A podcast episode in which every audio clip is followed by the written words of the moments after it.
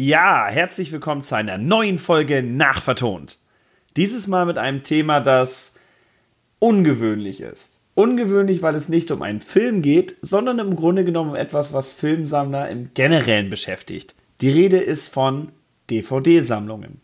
Wir alle hatten sie, wir alle haben sie geliebt und viele sagen ihnen mittlerweile Goodbye. Wenn ihr versuchen wollt, eure alten DVDs, für die ihr längst Blu-rays euch angeschafft habt oder 4K Blu-rays, irgendwie zu veräußern, werdet ihr feststellen, sie sind nicht mehr viel wert. Großartige Filme wie Top Gun, Rambo, Rocky etc., alles Filme, die lange Zeit lang Klassiker waren und einen gewissen Wert hatten, sind praktisch wertlos. Ja, ihr könnt diese Filme nicht mehr veräußern. Selbst wenn ihr all diese Filme, 30 Stück an der Zahl, alles die größten Filme aller Zeiten, wie es immer so heißt, in eine Schachtel packt, wird es euch keiner abkaufen, weil der 6, 7 Euro Versand einfach zu hoch ist und dem Wert dieser Filme nicht mehr entspricht. Das ist kein Witz. DVDs, gerade von älteren Filmen, sind praktisch wertlos geworden. Und die DVD erscheint mir noch so wahnsinnig neu. Ich kann mich erinnern, wie ich lange Zeit lang den DVD-Standard angehimmelt habe.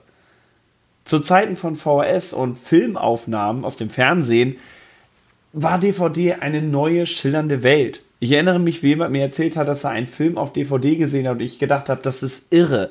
Eine CD, auf der ein kompletter Film passt. Ich wusste damals natürlich nicht, dass es schon sowas wie Laserdisc oder sowas gegeben hat. Vor dem Internet hat es wahrscheinlich so gut wie niemand gewusst. Ähm, insofern waren Filme auf einer Disc, auch wenn es sie streng genommen schon seit den Ende der 70er gab, ein komplett neues Konzept. Und ich war von der Idee völlig fasziniert. Trotzdem habe ich ewig gebraucht, selber DVDs zu besitzen. Lange Zeit, räume ich an der Stelle ein, habe ich mir Filme aus dem Internet gezogen, beziehungsweise sie mir von Freunden gebrannt geben lassen. Und weil ich auf eine super Bildqualität bestand, habe ich tatsächlich einen Film wie Apokalypse Now auf drei SV-CDs gebrannt. Ich musste also zweimal aufstehen, um den kompletten Film zu gucken, um ihn in der bestmöglichen Qualität zu sehen, was immer noch Schrott war. Insofern nicht nachmachen, liebe Kinder. Es lohnt sich nicht. Es hat sich auch nicht gelohnt. DVD-Rips kamen damals nicht annähernd an das ran, was wirklich DVD-Filme waren. Und als dann Mitte der 2000er die Preise für DVDs, zumindest für Filme, noch nicht für Serien, anfingen zu purzeln, war ich elektrisiert und begannen erstmal Filme wie Ghostbusters, Beverly Hills Cop, Rocky und all das, was ich halt vorher ja, gebrannt in meiner Sammlung hatte, mir erstmal ein Original zu holen. Und ich war hin und weg. Ich hatte zu dem Zeitpunkt, selbst 2007, 8, 9 war das noch der Fall, einen Röhrenfernseher. Denn Flachbildschirme waren für einen Studenten schwer erschwinglich. Und insofern erschienen mir DVDs als das Wunderwerk. Es gab da schon die Blu-ray, aber Blu-ray war ein Luxusprodukt. Und was sollte man damit? Ich kannte nur einen einzigen, der einen HD-Ready-Bildschirm besaß. Und selbst der konnte das volle Potenzial der Blu-ray nicht zeigen. Und der Unterschied zwischen Blu-ray und DVD war nicht so gewaltig. Dementsprechend erschien mir damals die Blu-ray als eine technische Spielerei, die vielleicht irgendwann mal von Relevanz sein würde. Tatsächlich war das irgendwann dann aber nur wenige Jahre entfernt. Und bereits im Jahre 2011 begann ich immer mehr Blu-rays zu kaufen. Ich hatte eine PS3, die konnte die wunderbar abspielen. Und ja, der 40 Zoller zeigte erste Vorteile. Heute habe ich einen 65 Zoll Bildschirm und kann DVDs schlichtweg nicht mehr ertragen. Die Bildqualität ist erheblich schlechter. Und was ich einfach sagen muss, viele der damals so bewunderten interaktiven Menüs sind wahnsinnig schlecht gealtert. Als Beispiel wir waren Helden mit Mel Gibson. Das gesamte Menü hat computeranimierte Hubschrauber oder sagen wir mal Lego-ähnlich aussehende Hubschrauber, die einen entgegenfliegen. Es sieht furchtbar aus. Bei jedem Klick im Menü werden diese Hubschrauber durchs Bild gejagt. Es ist eine nervige Animation und in dem Fall auch noch eine unglaublich hässliche. Sehr schlecht gealtert. Und ähm, Warum weiß ich das so genau? Weil ich es mir gerade angeschaut habe, weil ich nämlich jetzt dabei bin, endgültig mal DVDs gegen Blu-rays auszutauschen. Also ich habe jetzt ein paar Filme, die ich einfach ewig noch als äh, DVDs gehabt habe, mir angeschaut und gesagt, okay, kann ich für 5, 6 Euro oder gebraucht für 3 Euro mir dafür die Blu-ray holen. Weil spart zwar nicht so viel mehr Platz, aber die Bildqualität ist einfach deutlich besser und ich habe halt gemerkt, außer bei Serien oder einzelnen Filmen wie Wayne's World, wo es immer noch keinen Blu-ray-Release gibt, ich schaue mir die DVDs nicht mehr an. Die Bildqualität ist einfach in vielen Fällen dermaßen mies im Vergleich zu der Blu-ray, dass es einfach auf dem großen Bildschirm nicht mehr gut aussieht. Und ähm, da mittlerweile auch viele der Fernsehsender immerhin mit 720p daherkommen, ist es nicht mal mehr besser als Fernsehqualität, was die Nutzung einer DVD relativ sinnfrei für mich macht. Warum sie immer noch verkauft wird und Standard ist, ist mir ein Rätsel. Ich habe immer gedacht, sie würde wie die VHS ausgetauscht werden, aber hm, dem war nicht so. Aber vielen Leuten reicht das und einige haben den Schritt zu Blu-ray auch nie gemacht und sind direkt ins Streaming übergegangen. Insofern kann ich natürlich verstehen, warum die Blu-ray im Grunde genommen nie so richtig den kompletten Massenmarkt hat und sich auch nie so gut verkaufen wird wie die DVD einst. Die DVD war für Serienliebhaber die einzige Möglichkeit, Serien alle am Stück gucken zu können. Die DVD war die Möglichkeit, alle möglichen Filme besitzen zu können. Die DVD war also relativ konkurrenzlos in vielen Bereichen. Heutzutage werden Serien aber lieber über Streamingdienste geschaut, weil es einfach ist, bequemer ist, man muss nicht die Scheiben zwischendurch wechseln und man hat eine echt gute Qualität zumindest für die meisten Serien. Hinzu kommt noch die Tatsache, dass es gerade bei Serien wesentlich teurer ist, das Ganze über physische Medien zu kaufen, als über günstige Streamingdienste. Insofern, ich verstehe schon, warum das bei Serien kaum noch genutzt wird. Und auch bei Filmen sind viele mit Diensten wie Netflix völlig zufrieden. Netflix ist quasi, ja, ich sage einfach mal, wie es ist. Es ist die Videothek von 1. Du kannst zwar nicht garantieren, dass der Film, den du jetzt gerade sehen willst, da ist, aber es sind sehr viele Filme da und du findest immer einen, den du anschauen kannst. Ähnlich wie beim Besuch einer Videothek. Nur, dass diese Videothek immer offen ist, der Film, den sie nun mal haben, für dich immer verfügbar ist und das ganze Ding wesentlich preiswerter ist. Insofern ist das abgedeckt. Aber für wirkliche Filmliebhaber wie mich, die halt das Bonusmaterial gerne schauen, die bei einzelnen Filmen sogar gerne den Audiokommentar hören wollen oder gar ähm, einfach die beste Ton- und Bildqualität wollen für ihre Soundanlage, für die 5.1-Anlage oder für das Kinoerlebnis schlechthin, also tolles Bild auf dem großen Bildschirm, ist Netflix nicht das Allheilmittel. Netflix kann mit einer Blu-ray nicht mithalten, selbst bei 4K nicht. Weil die Bitrate einfach dermaßen komprimiert ist. Es sieht zwar wirklich gut aus bei Netflix, aber es kommt an eine richtig gute Blu-ray nicht ran. Und ein 4K sowieso nicht. Also eine 4K-Disc. DVDs hingegen stellt Netflix häufig in den Schatten, was das Medium noch obsoleter wirken lässt, jedenfalls für mich. Die Frage ist also, sollte man sich von all seinen DVDs trennen? Und bei mir heißt die klare Antwort Jein. Auf der einen Seite ja, es gibt diese Billig-DVD-Release, wie hier, klappt, da geht sie auf, äh, für 3 Euro gekauft. Als Beispiel jetzt Beverly Hills Cop 1 und 2. Da ist nichts weiter drauf als der Film, eine Dolby Digital Tonspur, weil mehr als Dolby Digital 6.1 hier, in dem Fall natürlich 5.1, kann eine DVD auch im Wesentlichen nicht. Ähm, Soweit, so gut, soweit, so schön. Aber die Blu-ray kommt natürlich mit dem 5.1 Ton daher, den wir haben wollen, DTS HD Mastered Audio. Wesentlich unkomprimierter, wesentlich bessere Klangqualität. Wer ein bisschen Ahnung hat von den Formaten DTS ist sowieso schon mal besser als Dolby Digital in der Regel eben wegen der höheren Übertragungsrate. Hinzu kommt dann noch die Tatsache, dass äh, DTS HD Mastered Audio das Beste ist, was in Sachen DTS geht. Ursprünglich mal, ich glaube, von Spielberg und Co. für Jurassic Park entwickelt, damit der T-Rex halt geil klingt, wenn er durch die Gegend rennt, ist es halt die Möglichkeit damals gewesen, per CDs nehme ich an oder CD-ROMs, die Musik digital zu speichern, statt analog auf dem Filmstreifen. Und dieses Format hat sich bis heute gehalten, auch wenn der Sound natürlich bei Dolby Digital auch, wie der Name schon sagt, digital ist. DTS hat einfach das unkomprimiertere Soundfile, wenn man so will. Mit anderen Worten, die Tonqualität ist die bessere. Ich kann das technisch nicht so toll erklären. Ich bin da auch absolut nicht der Fachmann. Was ich euch einfach sagen kann, theoretisch hat DTS den besseren Sound. Natürlich könnt ihr wie bei den Godzilla Blu-ray Releases DTS HD Mastered Audio haben mit 7.1, aber die Tonspur klingt nach Rotz, weil das Original eben eine schwache Stereo- oder Monotonspur ist, die einfach nur heftig aufgeblasen wurde. Klar, es ist immer noch, wie das Ganze gesampelt, wie das Ganze überarbeitet wurde, wichtig, aber grundsätzlich hast du mit DTS immer die bessere Variante und das kann halt nur eine Blu-ray leisten, weil sie hat mehr Speicherplatz als eine DVD. Bevor jetzt aber alle aufschreit, nein, ich habe DTS auf meiner DVD. Ja, normales DTS schon, aber nicht HD Mastered Audio. Und natürlich ist Dolby nicht immer schlechter. Es gibt Dolby True HD, was relativ nahe dem kommt oder vielleicht sogar gleichwertig ist, da bin ich mir nicht ganz sicher. Da scheiden sich wahrscheinlich auch die Geister, aber Fakt ist, eine DVD kann nicht einen derartig guten Ton haben wie eine Blu-ray, um es mal mit einfachen Worten zu sagen. Der Sound ist einfach satter. Das gleiche gilt auch für das Bild. Du hast 1080p statt 576i oder ja, 480i, wenn man vom NTSC ausgeht. Ich denke jetzt mal, das bedarf weit weniger Erklärung, weil jeder sieht, dass das Bild deutlich besser ist bei einer Blu-ray. Beim Ton ist es eine andere Sache, wenn ihr nicht das entsprechende 7.1, 5.1 äh, Soundsystem bei euch habt, dann werdet ihr wahrscheinlich den Unterschied zwischen DVD und Blu-ray bis heute nicht feststellen können. Und das ist ja keine Schande. Ähm, beim Bild ist es aber eine andere Geschichte. Da dürfte uns, glaube ich, allen auffallen, dass wir hier einen eklatanten Unterschied haben, der klar die Blu-ray besser erscheinen lässt.